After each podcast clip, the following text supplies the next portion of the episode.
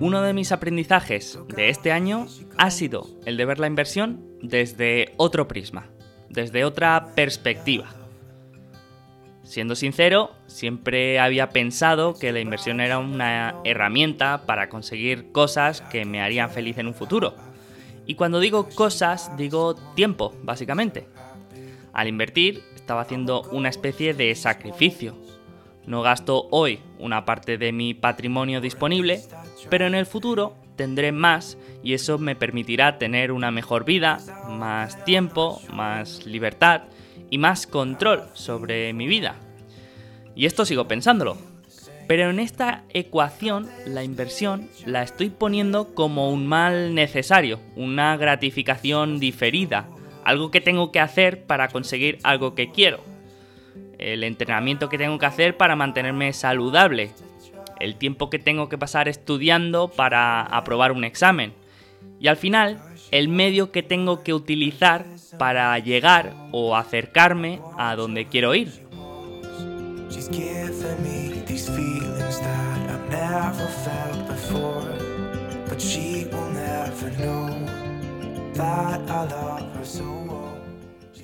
Esta herramienta se supone que tengo que aprender a usarla, a dominarla y a optimizarla para obtener los mejores resultados posibles. Tengo que aprender a ser mejor inversor cada día y esforzarme por obtener los mejores resultados.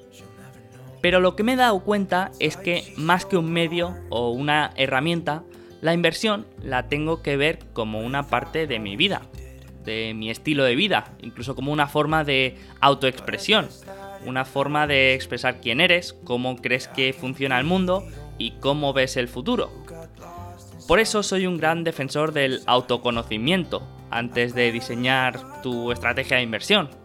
Aunque eso del diseño de tu estrategia de inversión en verdad pues lo vas moldeando y puliendo con los años. Pero sí que es verdad que nuestra personalidad juega un papel muy importante en nuestra metodología. Pero bueno, no quiero meterme en ese jardín. Lo que quiero comentar es que hace tiempo que la inversión pasó de ser un medio a ser una especie de estilo de vida, algo que disfruto y que me identifica. Pero eso significa que para que sea un estilo de vida y algo que disfrute, no tengo que optimizar el resultado, sino que lo que tengo que optimizar es mi disfrute personal, que yo disfrute haciendo lo que hago. Y he descubierto que esta es una de las principales ventajas que tiene un inversor mm, privado o un inversor particular frente a un gestor profesional. Yo no tengo que optimizar mi estrategia de inversión por el resultado, un profesional de la gestión de activos se supone que sí. ¿Qué significa esto? Bueno, que por ejemplo, que aunque crea que el sector de la energía está muy barato y que hay muchas oportunidades, si son empresas que no me atraen y no me interesa conocerlas y no mm, me interesa leer sus annual reports y los informes del sector, eh, no es algo que me llame la curiosidad y es difícil que me vaya a poner a estudiarlas. Esto se puede entender mejor con el ejemplo del deporte. Digamos que yo quiero mantenerme sano y que mi objetivo es tener un buen cuerpo. Si mi objetivo es optimizar este resultado y conseguir el mejor cuerpo posible, tendré que hacer unas determinadas cosas. Entrenar X horas al día, hacer X ejercicios y comer todo lo saludable que pueda. Pero aquí encuentro una contradicción. Estoy optimizando mi ejercicio para ser más feliz en el futuro, pero estoy viviendo una especie de cruzada por el desierto en el que tengo que hacer entrenos que no me gustan y no puedo comer cosas que no me gustan y en definitiva estoy dejando de ser feliz en el presente. Entonces lo que intento buscar es una estrategia que me vaya acercando a mi objetivo, pero que a la vez no suponga una cruzada por el desierto, sino que sea algo que disfrute. Y en el caso del deporte, en vez de hacer entrenos que no me gusten, pues intentaré buscar algún deporte que me apasione y que a la vez que me mantenga sano, me divierta.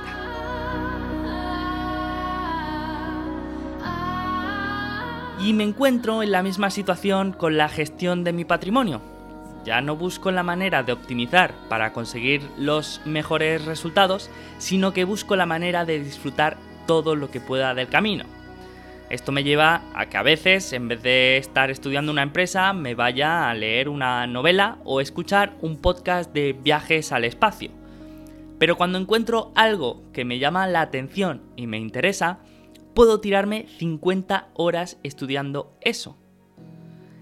Estoy seguro que podría conseguir mejores resultados si fuera a sitios que no me gusta ir, siguiera estrategias en las que no me siento cómodo y le dedicara más horas que dedico a otras cosas. Pero, ¿y lo bien que me lo paso escuchando podcasts de astronautas? Eso, ¿quién me lo quita? Nuestra ventaja es la adaptabilidad y la flexibilidad. Tenemos miles de posibilidades para diseñar nuestra estrategia y lo que mejor me funciona a mí es que esa estrategia esté alineada con mis hobbies, mis objetivos y mis inquietudes. En el episodio de hoy quiero hablar de una de esas cosas que suelo hacer que no solamente disfruto, sino que también me aporta mucho. Leer las cartas trimestrales de los fondos de inversión, gestoras y hedge funds. Desde hace bastante tiempo he ido coleccionando estas cartas, organizándolas y poniéndoles tags de las empresas que hablan para poder recurrir a ellas más tarde cuando busque información acerca de esa empresa. Y hace poco empecé a compartir estos micro resúmenes, que no son micro resúmenes, son las notas que me ponía al lado de las cartas para recordar de lo que hablaban y los tickers de la empresa que mencionaban. Y hoy como novedad, pues voy a comentar eh, en este episodio del podcast un poco estas cartas y voy a aprovechar también para hacer un repaso del trimestre y de algunas novedades, tanto a nivel personal como del proyecto de Alfa Positivo. Este trimestre y en general todo el año estoy teniendo la sensación de que todo va muy rápido y que están pasando muchas cosas. Desde hace prácticamente dos años llevábamos hablando de hacer cosas con Adri y queríamos hacer una comunidad. De hecho, nuestro objetivo inicial era hacer una especie de Value Investors Club en español.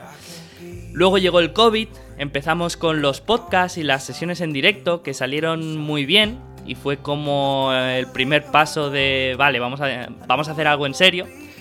Y justo hace dos meses empezamos una suscripción que nosotros enfocábamos como una especie de Patreon, pero en nuestra propia plataforma, y que a cambio del apoyo, pues nosotros ofrecíamos un contenido. Y bueno, este proyecto tuvo una recepción brutal. Ya somos más de 150 miembros y, estoy muy contento, la verdad, no solamente con los números, sino más con los comentarios de la gente que estoy recibiendo porque, bueno, ser un producto de un precio muy reducido y que la gran mayoría de miembros lo hacen un poco por apoyarnos, pues también queríamos ofrecer un buen contenido y que fuera realmente útil. Y la verdad es que ha ido mm, muy bien y he ido hablando con muchos de vosotros y, a largo plazo quiero hablar con todos. Y la verdad que el feedback es muy bueno, así que eso pues siempre da fuerzas y ganas para seguir mejorando y hacer cosas guays. Y bueno, la historia es que lo que empezó como un proyecto anexo a una comunidad y a un podcast, pues ahora casi ya es un proyecto en sí mismo, con identidad propia, por lo que ahora eh, casi el 80% de mi tiempo lo estoy dedicando a eso. Y, bueno, y cada día estamos publicando nuevo contenido, nuevas mejoras, pero bueno, eh, tampoco quiero contar mucho de esto porque estoy pensando en hacer un episodio a final de año con todo lo que vamos a ver en 2021 que va a ser, va a ser épico.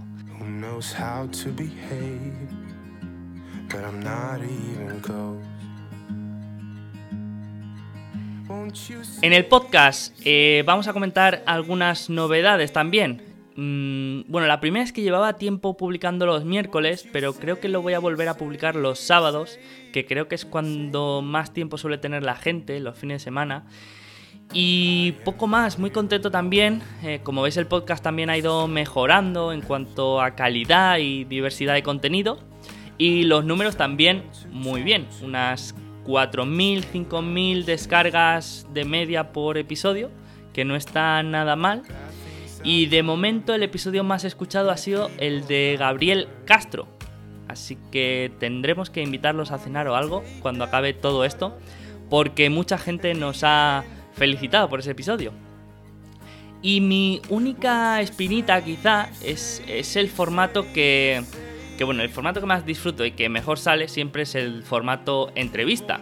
Yo traigo a un experto en algún campo y esta persona pues siempre va a saber más que yo y el contenido es mucho mejor.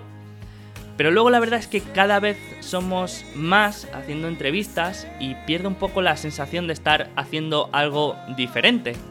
Que ojo, que me encanta que cada vez seamos más gente haciendo cosas y me parece muy buena noticia y, yo soy de los que piensa que cuantos más seamos, pues más cosas podremos hacer y, podremos llegar a, públicos más, más amplios y todo, pero, pero sí que es verdad que no me gusta hacer eh, lo mismo que hacen otros, ¿no? Eh, aunque muchas veces es difícil y, eh, porque cada vez hay más gente haciendo cosas, pero me gusta innovar de alguna manera y, entonces tengo ese dilema, ¿no? Por una parte es el contenido que más me gusta a mí porque me permite conocer a alguien y comentar temas que me interesan y sé que a vosotros también os gustan más las entrevistas que escucharme a mí divagar y reflexionar como lo estoy haciendo ahora. Pero también, por otra parte, me gusta mantener mi filosofía de ser un poco diferente.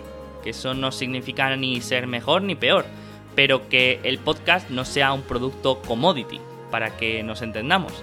Y que, bueno, que tenga cosas que, que lo hagan único.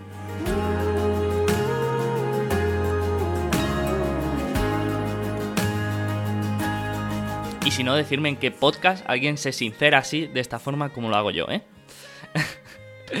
Pero bueno, en general, mi objetivo con el podcast es el de conocer gente interesante, poder causar impacto mm, en mayor o menor medida, que sirva para que podamos aprender cosas y, yo el que más, yo soy el que más aprendo haciendo esto, y sobre todo que entretenga, que es una de mis obsesiones, que todo el contenido que pueda publicar entretenga de alguna manera. Eh, siempre tengo en mente que este es el tiempo libre de las personas, que el tiempo que dedican a escucharme o a verme es el tiempo libre de las personas y eso lo valoro mucho.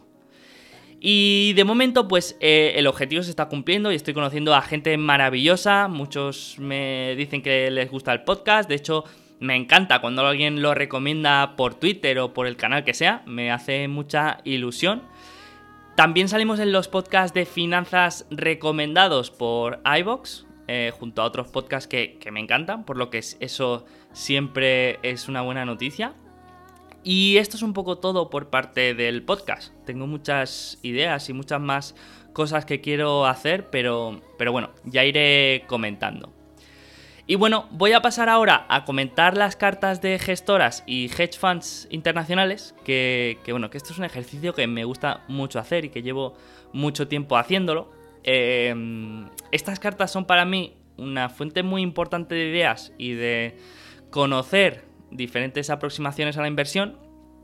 Y, aparte para mí, mm, la profesión de gestor de carteras o portfolio manager es una profesión que, bueno, parece muy atractiva, pero no es fácil. Primero porque la inversión es uno de los desafíos más complejos que existen. Es decir, te enfrentas a un problema que va a poner a prueba tus conocimientos, tu manera de interpretar el mundo, tu psicología, tus emociones. Y todo esto en un escenario en el que los resultados se ven día a día, se comparan con los resultados de todos tus compañeros y competidores y con el de una referencia que hay que batir cada año, que es el índice. Y estos resultados son el dinero de otra gente, algo que resulta muy sensible y que le añade más presión todavía. Es decir, estás eh, gestionando el patrimonio de otras personas. Eh, por lo que, bueno, eh, esto me parece mm, mm, a resaltar, ¿no? Eh, y luego aparte, todo esto en un contexto en el que la gestión de activos no está viviendo su mejor momento. en el que la gestión pasiva ya supera casi el 50% de los activos bajo gestión y en el que es difícil justificar tu trabajo. Bueno, más que difícil, que, siempre está en duda, ¿no? Y, y, bueno, mm, ya se sabe que la mayoría de gestión activa no supera a un índice al que te puedes indexar con un coste bajísimo, por lo que eh, es normal que todo este trabajo y las comisiones pues eh, tengan siempre esa duda sobrevolando, ¿no? Por lo que tenemos una profesión que ya de por sí es compleja, muy resultadista, con un outcome muy sensible, que es el dinero, y en un contexto en el que el valor de tu profesión está constantemente en duda. Entonces esto me lleva a que la mayoría de gestores, que muchos tienen bajo gestión carteras de miles de millones, tengan características que me gustan mucho.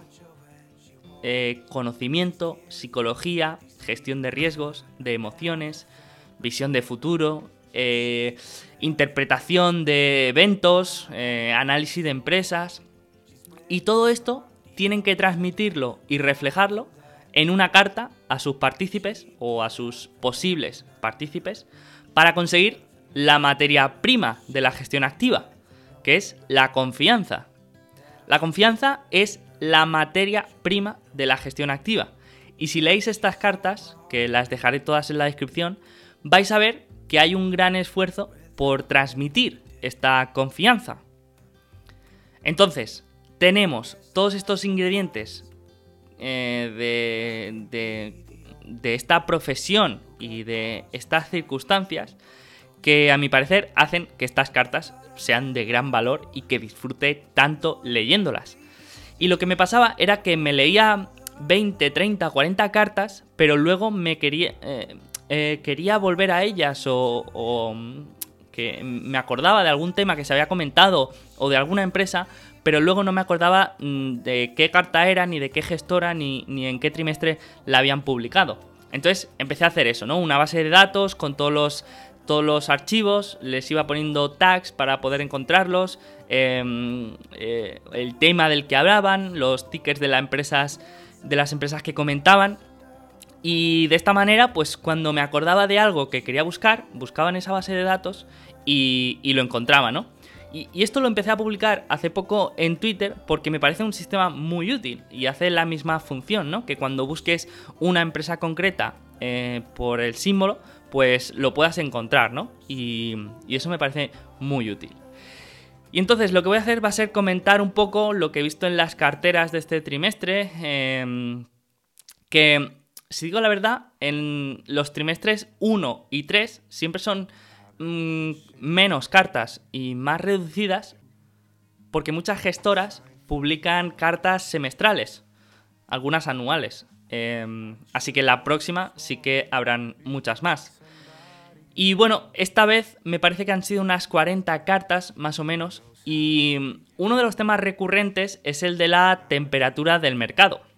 Em, las primeras líneas de todas las cartas suelen estar dedicadas a dar una pequeña opinión sobre cómo ven el mercado actualmente, que no significa que sea una predicción ni que su estrategia se base en ello, sino que más bien pues dedicar unas líneas a describir tus sensaciones sobre la situación de mercado, si ven que es una buena oportunidad para invertir, si hay mucho miedo, si se están notando mucho las políticas monetarias. Y el comentario general acerca de la situación de mercado es que estamos viviendo un periodo con bastantes comportamientos extraños, con algunas posibles burbujas y con varios indicios de estar viviendo un mercado muy especulativo. Algunos fondos como el de David Einhorn mm, defienden directamente que todo es una burbuja y que esto va a explotar y, y tal. Y otros más conservadores pero en general, pues hay una especie de consenso en que están pasando cosas raras. Por ejemplo, el caso de los splits de acciones, que se dan cuando una compañía divide una acción en un número mayor con tal de facilitar la accesibilidad de más inversores.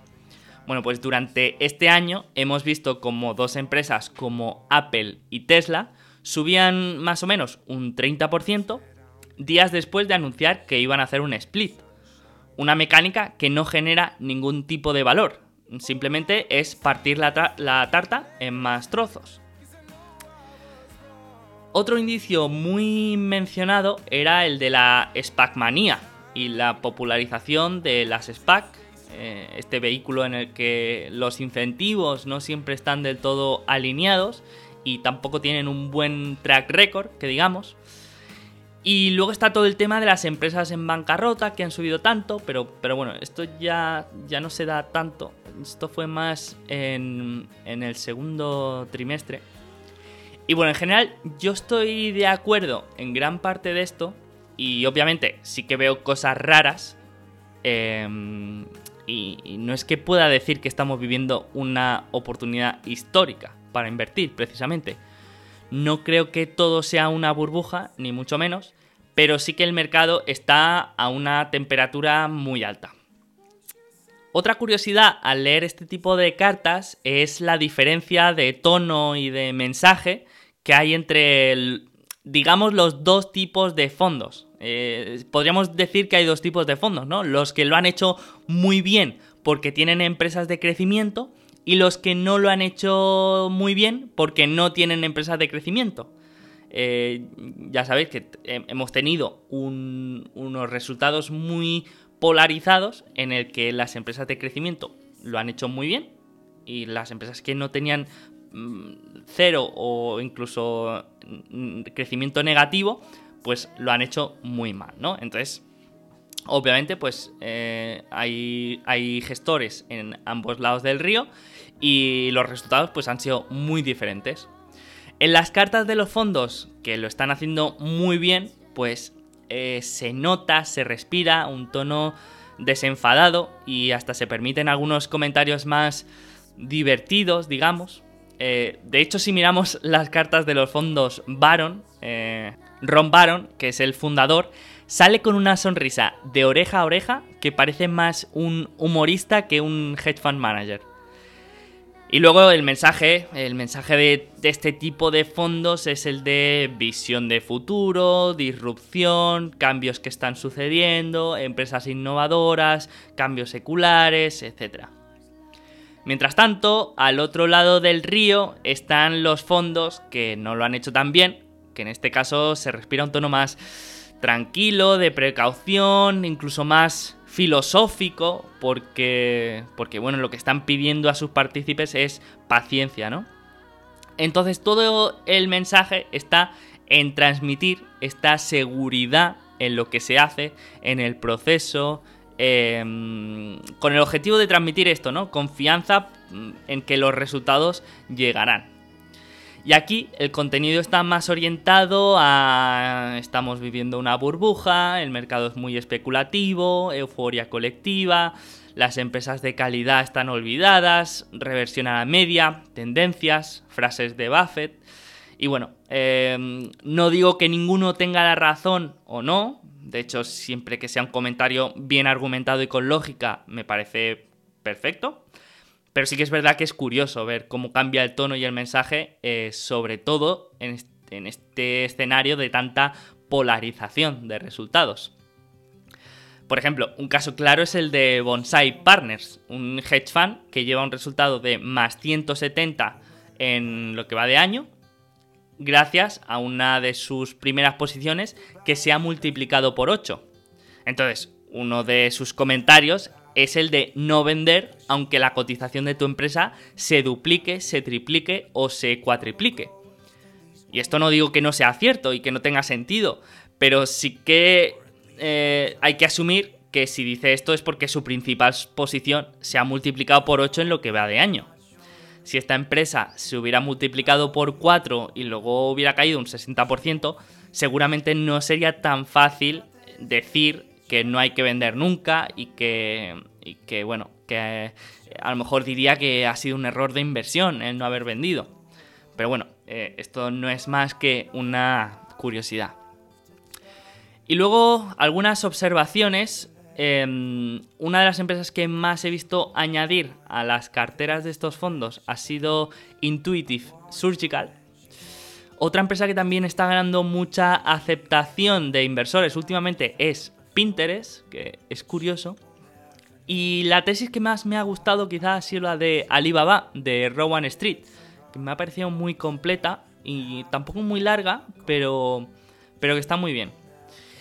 El fondo que mejor lo ha hecho en lo que llevamos de año sigue siendo Warm Capital, mm, gracias a la concentración y a Tesla, Amazon y Shopify. Y la carta que he puesto como más recomendable ha sido la de Numantia. Y creo que es la más recomendable porque, bueno, aparte de que llevaba tiempo apretando de mérito para que, para que la publicara, eh, tiene un poco de todo lo que le pido a un gestor, ¿no? Que me explique su filosofía, el por qué hace las cosas, qué es lo que le motiva y el razonamiento de todo lo que hay detrás de su toma de decisiones. En este caso, Emérito habla bastante de eso y va conectando toda la parte de su filosofía de inversión y su visión a futuro con todas las empresas que tienen cartera. Y se produce como un círculo perfecto en el que el lector eh, entiende la, la, filosofía, conoce las empresas, conoce la conexión que hay entre la filosofía y las empresas que hay en cartera. Luego también me gusta y agradezco mucho cuando el gestor habla de sus errores.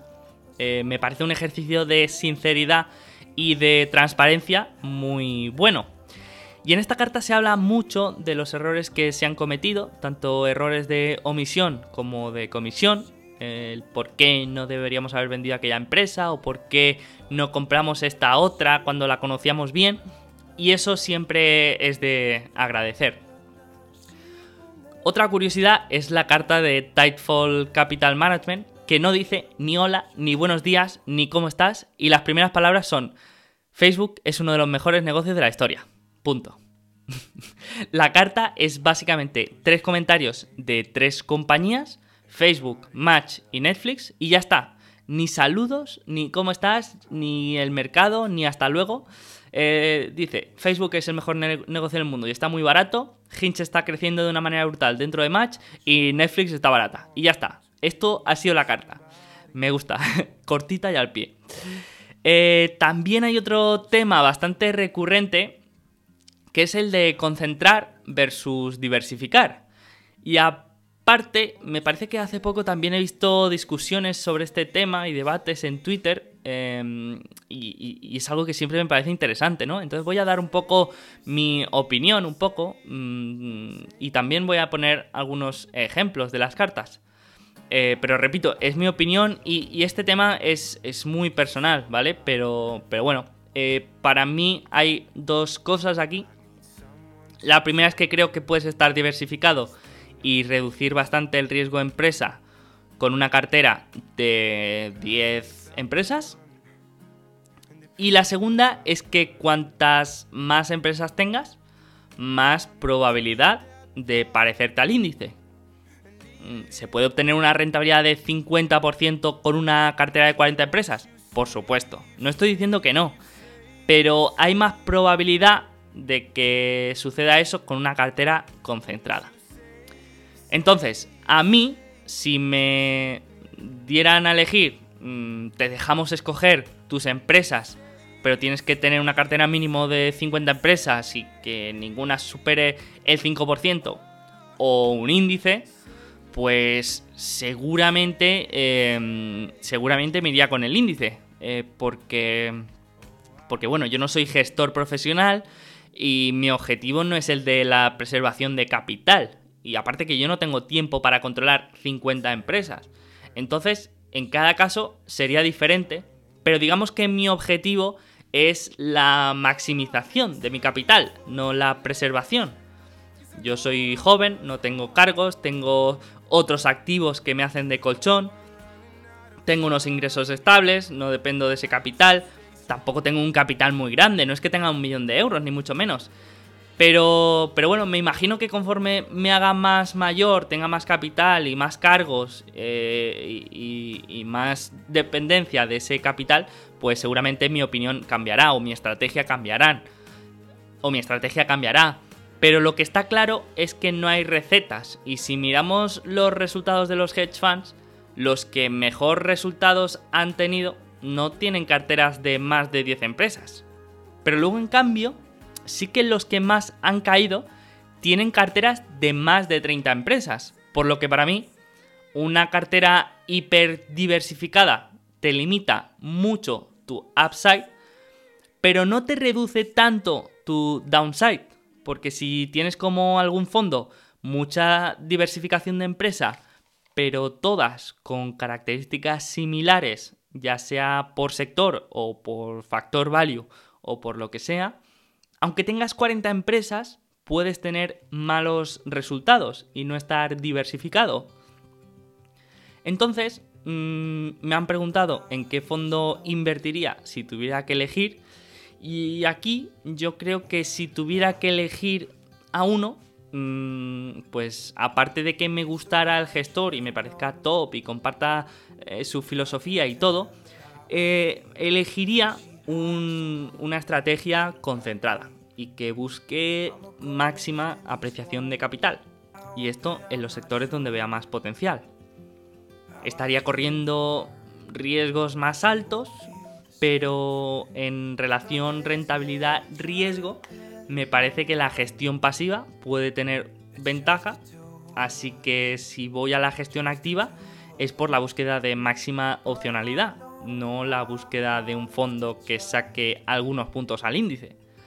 Pero bueno, repito que esta es mi opinión y todo tiene muchos matices, pero oye, encantado de debatirlo, si alguien quiere comentar su opinión, eh, comentar qué opináis de esto, si invertiríais en un fondo activo en el que su objetivo es batir al índice de manera sostenida o uno que busque máxima rentabilidad posible, asumiendo por supuesto más riesgos y más concentración. Em, ¿Qué opináis? Mm, luego también, por último, me han preguntado cómo leo estas cartas, cómo se leen 50 eh, artículos de estos, y la verdad es que la lectura es muy parecida a la de un libro. Hay partes que leo con calma, algunas incluso las leo varias veces, y otras que leo en diagonal, porque siempre suele ser muy similar, como la visión política, económica o del COVID. Y luego hay empresas que no me interesan, por lo que sea, y directamente me las salto. Eh, luego también es verdad que hay cartas más largas y menos largas, no todas son de, de 20 hojas. Así que bueno, os animo a echarle un ojo y, aprender un poco de estos profesionales y, fijarse en los detalles y en los matices eh, que hemos comentado, ¿no? Eh, cuando un fondo lo está haciendo bien, cuál es su tono, cuando un fondo lo está haciendo mal, cuál es su mensaje. Os dejaré todos los links en las notas del programa y nada más. Comentar lo que la que más os haya gustado, vuestra gestora favorita, la tesis de inversión que mejor os parezca. Ya sabéis que me encanta leer vuestros comentarios y que intento responder siempre, que, al final mi intención es que esto sea una conversación abierta y no solamente yo hablando solo. Así que nada más, eh, espero que os haya gustado y nos vemos la semana que viene. Un abrazo a todos.